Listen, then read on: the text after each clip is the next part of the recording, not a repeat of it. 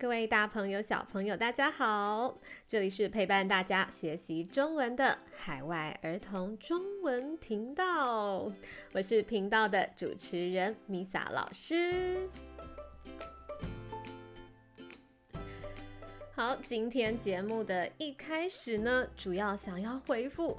一封邮件，这封邮件呢是从来自新加坡的小太阳，在很久以前，他就写了一封邮件告诉我说，在二十四集里面啊，有一个资讯出了问题，青蛙啊不是四年才能从蝌蚪变成青蛙呢？天哪，真的非常的抱歉，这件事情呢也在没有做频道的时候呢，让我睡觉的时候也想起来，然后白天。天的时候也觉得，哎呀，我得要赶快的，在能够把一切设备准备好的时候，我一定要更新这个资讯。所以，对青蛙已经很熟悉的大家，这一集我们还是继续聊聊青蛙吧，给米萨老师一个将功赎罪的机会。好，所以青蛙是怎么样的动物呢？青蛙是一种生活在水中和陆地上的。两栖动物，那什么是两栖动物呢？两栖动物就是说，它们既可以呼吸空气，它在水里面也可以呼吸哦。各位小朋友，你们是两栖动物吗？你可以在水里面呼吸吗？嗯，好像不行诶，你还是在游泳的时候需要抬头起来换气。嗯，那我们就不是两栖动物喽。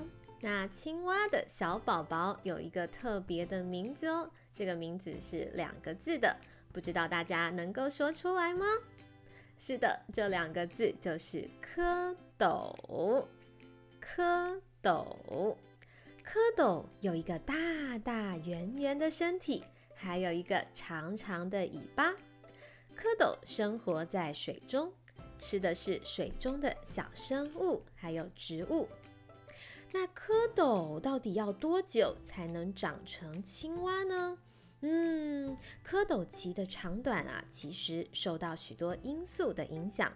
温度比较低、比较冷的时候啊。这个蝌蚪期会拉长，甚至还会过了一个冬天，到春天才会变成青蛙哦。还有啊，如果它吃的东西吃的比较少，食物量比较少的时候，蝌蚪期也会增长。那一般的情况下，蝌蚪期大约是三十到四十天，它就能够变成一只小青蛙喽。那小青蛙的皮肤呢，非常的敏感，它能够感受到周围的温度还有湿度，所以呀，我们一起猜一猜，小青蛙是喜欢待在潮湿的地方，还是干燥的地方呢？噔噔噔噔，很好，小青蛙啊，喜欢待在潮湿的地方哦。那怎么样知道住的地方是潮湿还是干燥呢？这个时候，你就可以看一看你们家的温度计和湿度计，看看你住的地方是潮湿还是干燥哦。那小青蛙喜欢吃什么东西呢？它是跟你一样喜欢吃……哎，那个手上拿着的东西是什么？我看一看，是健康的食物还是不健康的食物呢？好，所以小青蛙它喜欢吃的是昆虫，还有其他的小动物，像是苍蝇，还有蚂蚁哦。那小青蛙长大了，它们就会变得更强壮，它们会在水中游泳，也会在陆地上跳跃。成年青蛙啊，也会产下很多小蝌蚪，让生命的循环继续下去哦。